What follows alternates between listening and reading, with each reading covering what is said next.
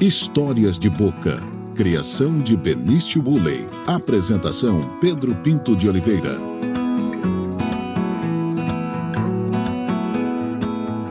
Olá, está começando mais um Histórias de Boca, aqui no pnbonline.com.br. O Histórias de Boca é uma criação de Benício Uley, meu neto. Quando ele tinha de dois para três anos, na hora de dormir, a mãe lia revistinhas da turma da Mônica para ele. E um belo dia ele disse assim: Mãe, eu não quero revistinha, não, não quero história aqui contada das revistinhas, não. Eu quero as histórias do meu avô, porque o meu avô conta histórias de boca. Nasceu assim esse produto, esse podcast, que é uma criação de Benício Uller e aqui o seu amigo Pedro Pinto de Oliveira está apresentando. Hoje eu estou recebendo um dos grandes nomes da publicidade de Mato Grosso. E uma pessoa muito querida, que é o Glauber Gomide. 38 anos, publicitário, empresário, flamenguista, ele fez questão de colocar flamenguista, isso acontece, e pescador, e pescador, vamos falar de pescaria também. Ele é graduado em publicidade e propaganda pela Unirondon e tem pós-graduação pelo SENAC em Artes Visuais, Cultura e Criação. E é pós-graduado em MBA em Marketing pela Fundação Getúlio Vargas. É uma honra, um prazer, Glauber, estar aqui com você para a gente bater um papo. Deixa eu perguntar uma coisa já de saída. Dentro da publicidade, é a criação a sua praia? O Glauber é o cara da criação dentro de uma agência? Professor, tudo bem? Prazer imenso estar participando com você. É, antes de mais nada, deixa eu rasgar um pouco de cera, jogar um pouco de confete. Sou publicitário formado pela Unirondon, tive grandes mestres, grandes professores, e um deles é você. Quero que você saiba, deixar aqui no registro. Já te disse isso algumas vezes, sou seu fã e admiro muito o seu trabalho. Obrigado. Você pode ter certeza que se a gente tem hoje um pensamento bacana, profissionalmente falando, você pode ter certeza que você contribuiu com isso, tá? Obrigado. Te digo isso de coração. Apesar de você ser vascaíno, tenho muita, mas muita admiração por você, Bruno.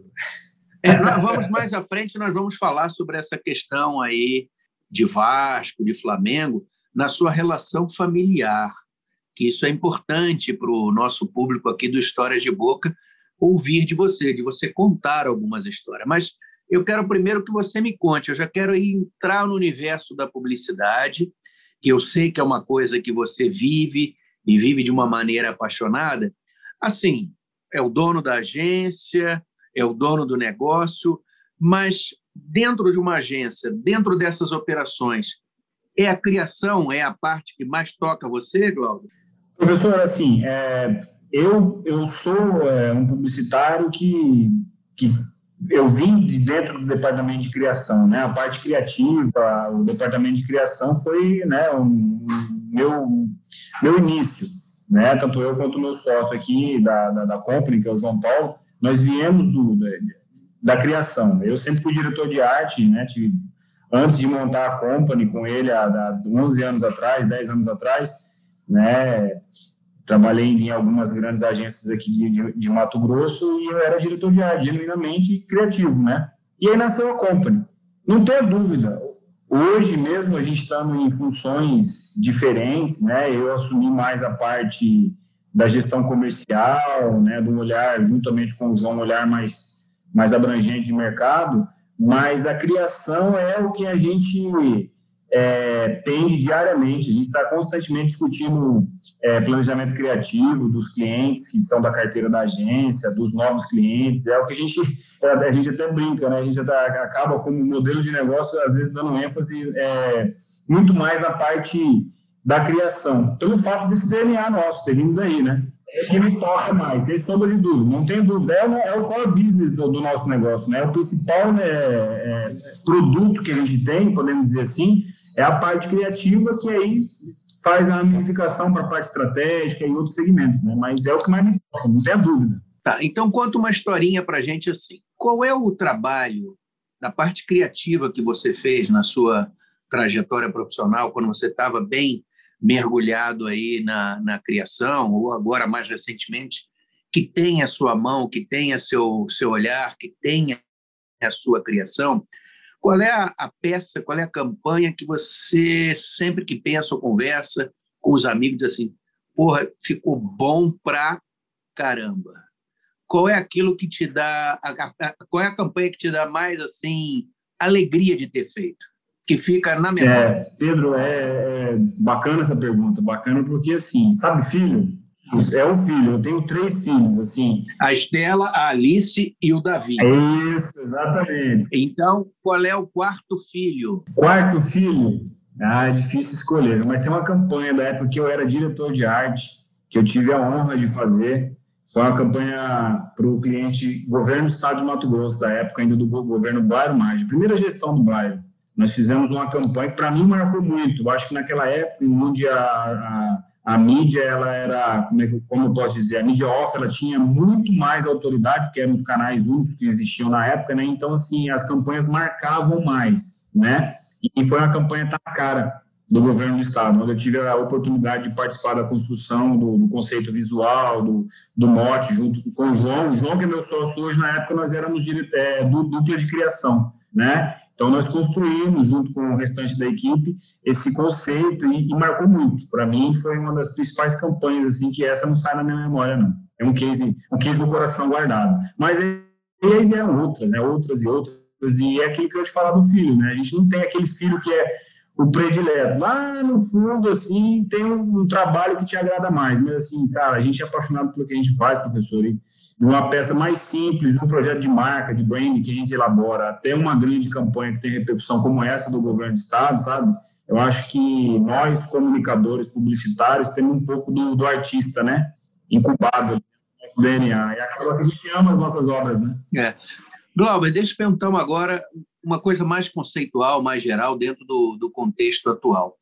É, na sua opinião, como é que está hoje é, a publicidade em Mato Grosso? Qual é o nível que esse setor alcançou? Qual é a avaliação que você faz da publicidade em Mato Grosso hoje? Pedro, bacana você tocar nesse assunto. Hoje, assim, é, a publicidade mato-grossense, eu acredito, né, a minha, a minha leitura é que nós somos muito bem servidos de talentos, de, de profissionais, né, com visões diferenciadas, enfim, é, nós temos uma qualidade profissional, não tenha dúvida. Mas eu acho que essa discussão é um pouco mais ampla, né? Que aí a gente tem que falar do momento do mercado, o momento econômico, é, os resultados, a competitividade hoje em dia em vários segmentos está muito grande. Você entende que acaba que o resultado é o que realmente importa. Você entende? Não a forma, não o posicionamento, não o pensamento. Então, é, mas eu vejo a publicidade mato-grossense, humildemente falando, eu vejo ela com inúmeros talentos, né? Inúmeros mesmo. Eu vou até falar, eu até me tiro desse papel hoje, me forma meu nível, que eu já não sou mais criativo, né? Não trabalho mais dentro do departamento de criação, eu apenas dou os meus pitacos mais estratégicos mas, assim, sou fã demais do trabalho do meu sócio, do João Paulo, como redator e, e um planejador, né, um, um analista de mercado, quando se diz respeito à comunicação. É, eu acho que nós estamos bem servidos e o João, para mim, pela leitura macro que ele tem, que eu acho que é o que a gente busca, é o que os clientes acabam buscando hoje em dia, Pedro, é, são consultores de comunicação. E é isso que a gente, eu bato muito na, na tecla junto com o meu time aqui na agência, que nós temos que ser consultores, nós temos que entender de mercado, nós temos que entender de Brasil, nós temos que olhar o mundo e trazer para Cuiabá uma, independente do tamanho do cliente, né, um olhar valioso, né, e, e é, eu acho que está exatamente aí hoje em dia um ponto de, não vou dizer de divergência, mas eu acho que é onde as discussões dentro da nossa categoria, dos comunicadores, dos publicitários, né, enfim, da comunicação no modo geral, justamente nessa valorização da nossa consultoria, você entende? Para que a gente não, não caminhe em um caminho divergente a isso. Não, nós somos, nós somos profissionais formados, estudamos, temos a nossa leitura de mundo e nós temos que dar o direcionamento para o cliente. E é interessante que exista esse respeito, né? Então, eu trabalho muito dentro da agência nessa direção. É difícil. É, não, não é fácil. É, é... Eu, uso, Pedro, eu uso até uma metáfora aqui, bem chula, sabe? assim, é, com a nossa equipe, obviamente, porque a gente tem que construir autoridade, né, perante o que a gente fala para o nosso cliente, perante a nossa orientação. Por exemplo, quando nós precisamos de uma orientação médica, a gente vai em um médico, dois médicos, quando o médico, aquela, com toda a sua autoridade, seu jaleco branco, seu estetoscópio, né, os seus, seus certificados pendurados na parede atrás da, da mesa dele, ele transmite uma autoridade. Quando ele te prescreve uma orientação, a gente não sai dali como uma regra a ser seguida, né? Então, eu uso essa metáfora. Eu sei que é, é pretensão a gente querer né, que, que a nossa orientação seja 100% seguida, mas eu discuto com o nosso time aqui constantemente que a gente tem que estudar, se capacitar, analisar, escutar política. É, é, é que, é, Glauber, é assim, ó, é, diz assim, de médico e louco todo mundo tem um pouco, mas, é. na verdade, é, nem todo mundo é, estudou para medicina, mas todo mundo acha que entende de comunicação. Esse é um problema também, né? Exatamente. Esse é o grande problema, que é, acaba que a sua orientação, ela tem, não vou dizer que ela perca a autoridade, mas ela acaba sendo um pouco é, não tão seguida, você entende? Não 100% seguida e tal, né? Você já deve ter vivido isso inúmeras vezes, né? É, então... É complicado. Deixa eu perguntar uma coisa, Glauber. Você tem alguns clientes, o Shopping Estação de Cuiabá, a Unicred, Ginco, o Grupo Moda Verão, a Prefeitura de Várzea Grande, o Parque Shopping Maia de São Paulo, entre outros. Eu quero saber, assim, em que medida cada um desses clientes, eu que você contasse assim em alguns episódios, o que, que afetou a pandemia para esses clientes e para a relação entre a agência e os clientes? Tá, Pedro, é realmente bacana os clientes, né? A gente tem uma gratidão imensa por todos eles aí que você falou e, e os que não foram mencionados também, assim, aí um, uma gratidão especial pelo grupo Moda Verão que está com a gente desde, do, desde antes de nós abrirmos a agência. São nossos clientes, nossos amigos, têm uma confiança muito grande, então eu sou grato muito a eles a, é a confiança que nos foi dada na época, né? Enfim, com relação à pandemia, Pedro, afetou, viu? Não podemos ser como é que eu vou dizer, como diria o Cuiabano, o Cuiabano, nariz furado, não. Não poderia ser bobó cheira Afetou de uma forma direta, é óbvio, é, principalmente na, no segmento varejista, podemos falar da, da, da, moda verão, onde no momento de lockdowns teve uma, uma redução no fluxo de pessoas, lojas fechadas, aí automaticamente o cliente que estava com ações de comunicação previstas, campanhas prontas ou em criação, né, acaba dando uma, uma refreada e isso faz um impacto direto não tenha dúvidas. Por exemplo, quando houve o fechamento do, do primeiro lockdown, março, abril do ano passado, nós estávamos com uma puta de uma campanha preparada para São Paulo, para Guarulhos, né, que é onde está situado esse cliente Parque Shopping Maia, onde todo o material foi, foi fechou a cidade, né? Foi uma das primeiras cidades a serem fechadas. Então, assim, isso impacta diretamente. Só que aí, o que, que eu e o João paramos para refletir? É, a company é, a gente vê se, se, se adaptando né, com o tempo. São 10 anos de agência, a gente evoluiu junto com o marketing digital aí, podemos dizer assim, criamos o nosso núcleo digital há muitos anos atrás, e ao mesmo tempo que houve um impacto negativo, né, por um lado, das mídias off, que acabaram sendo seguras, né, ou, ou, ou deixadas para o segundo momento, houve um crescimento na, da necessidade das mídias digitais, do, do, trabalho mais próximo com o cliente através das, das, plataformas do Google, do Facebook, do Instagram. E aí a gente acabou gerando novas receitas e, e adquirindo novos clientes, Pedro, né? Surfando nessa onda do marketing digital, né? Apesar de, conforme eu aprendi na academia, na faculdade, nos estudos, você sempre falava muito isso e é, nada substitui o marketing. A televisão não matou o rádio, né? Então as mídias elas são complementares e cada vez mais serão.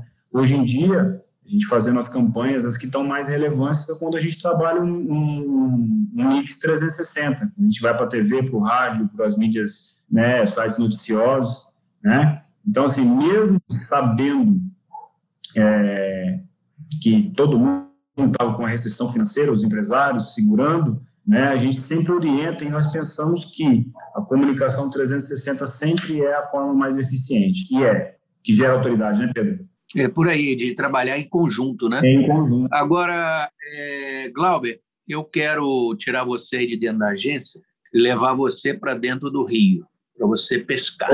Agora você é um pescador. Eu quero que você me diga o seguinte: você gosta de, de, de pescar, é, é, é, um hobby seu que você pratica há muito tempo. E, e como é que é, é, essa história de pescador é importante aqui para Histórias de Boca? Qual é a sua impressão? A cada dia tem menos peixe em Mato Grosso? Como é que você consegue observar isso?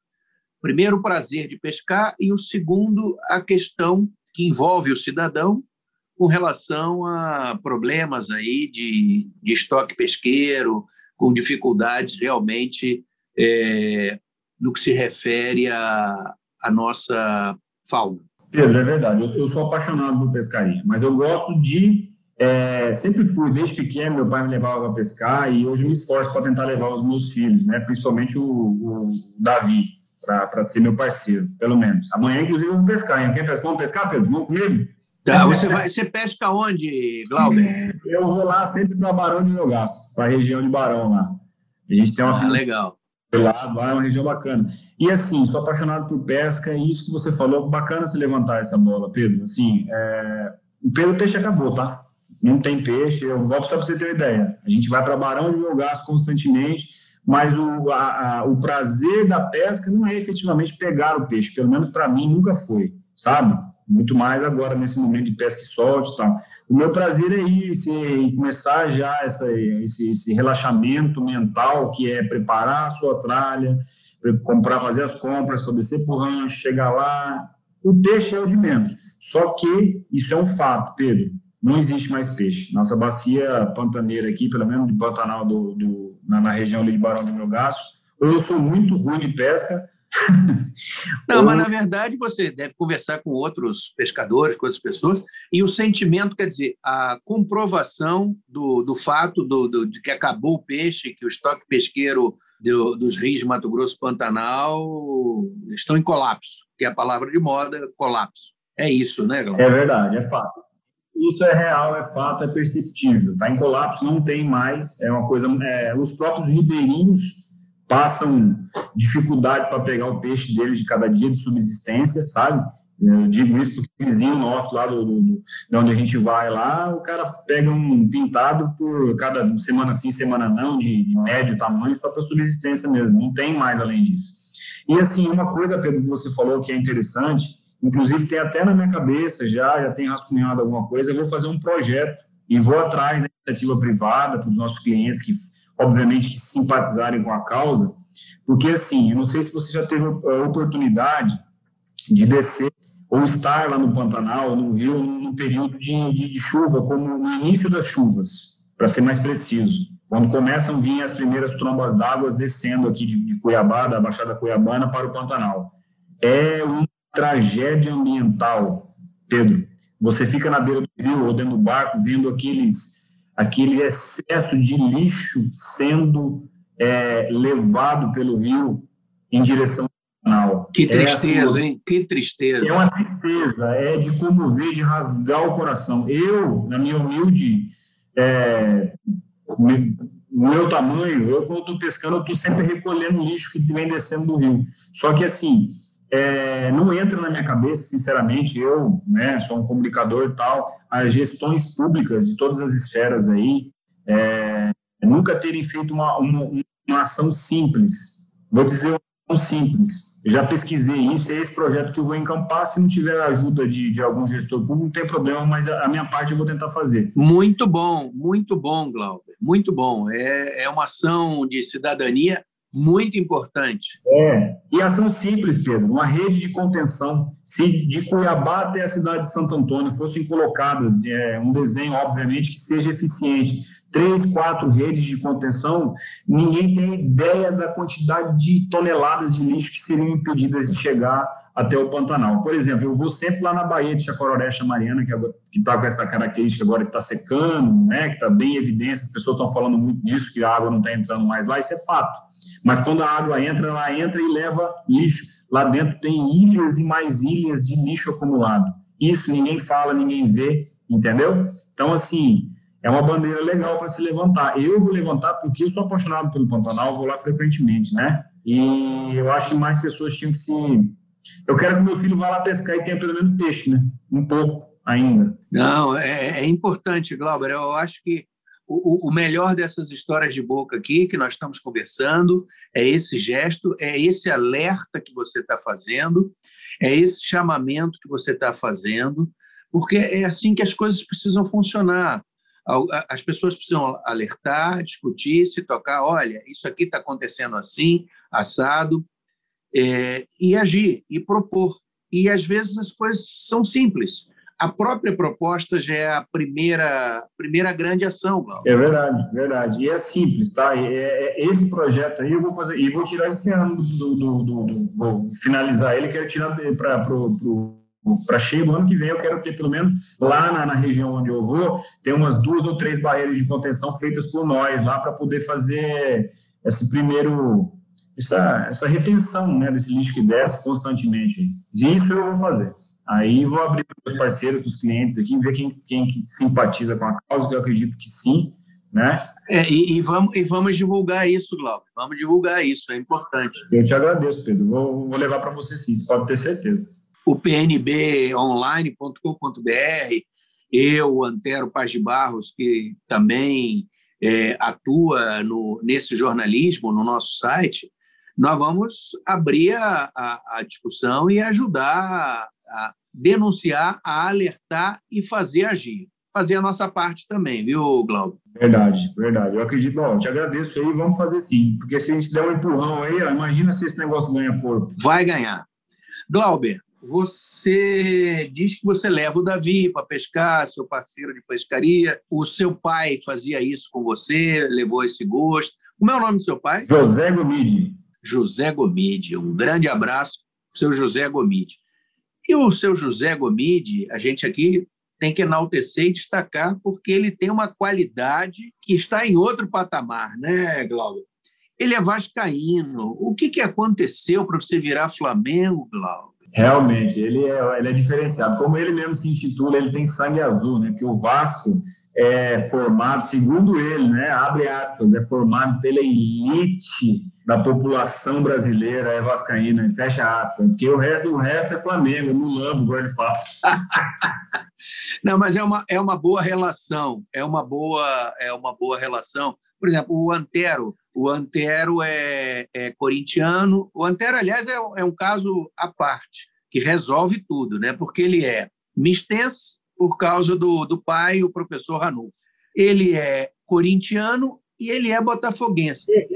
Então, para você gozar o Antero, é, precisa que todos os campeonatos, né? que, por exemplo, você precisa o Corinthians perder, o Botafogo perder e o misto perder, para você gozar o Antero.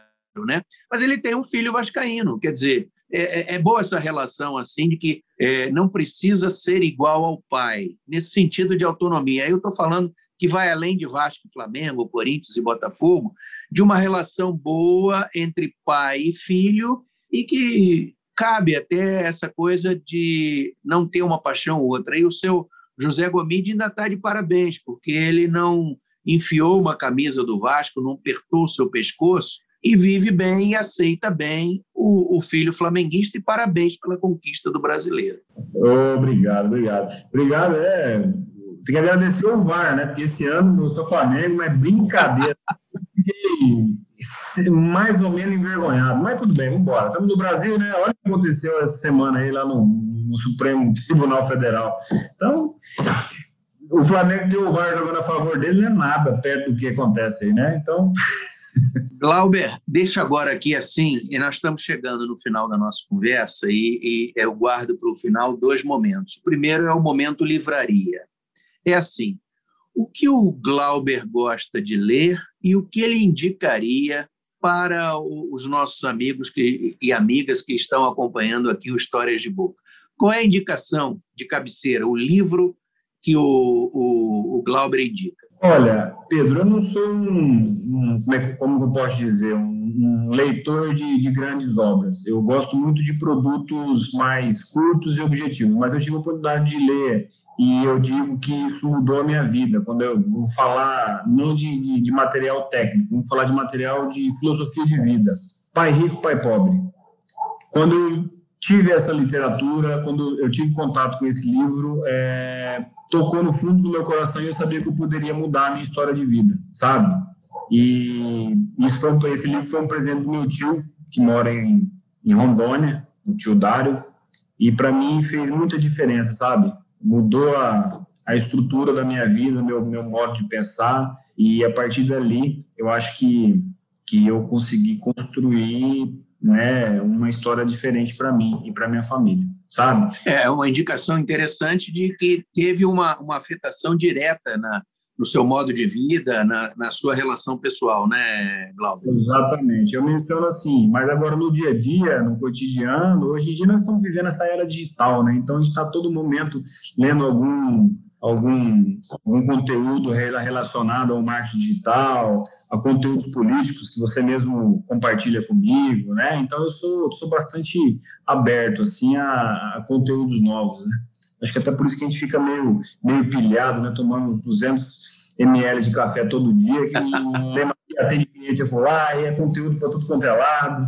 Eu acho que essa que é a graça da nossa profissão, né, Pedro? É interessante ser publicitário porque a gente pode se permitir né, conhecer e entender é, um pouco de muitos negócios, de muitos segmentos, de muitas profissões, né? Entender genuinamente, né? De entender os multimundos, né? Exatamente. Agora, Glauber, assim, eu quero te perguntar, é, você vai revelar aqui para gente, em primeiríssima mão, o que, que tem na playlist do Glauber?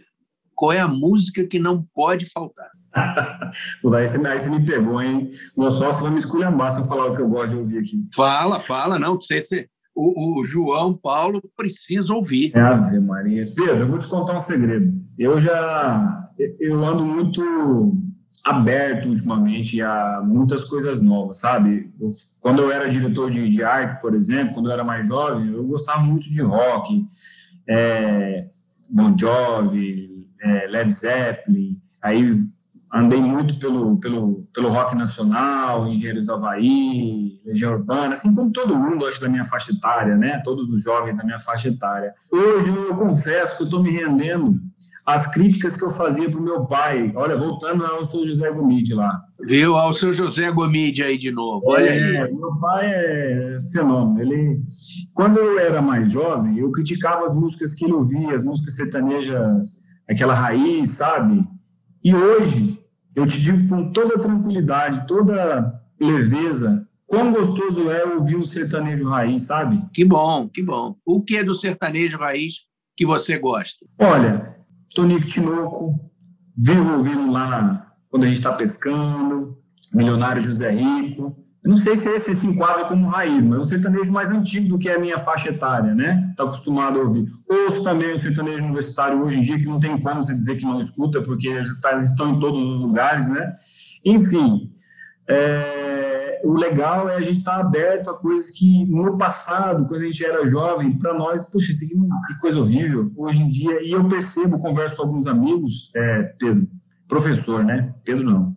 O eterno não, é Pedro, é Pedro. Pelo amor de Deus, Glauco. Eu converso com alguns amigos, Pedro, e isso é cíclico. Também está acontecendo com alguns, você acredita?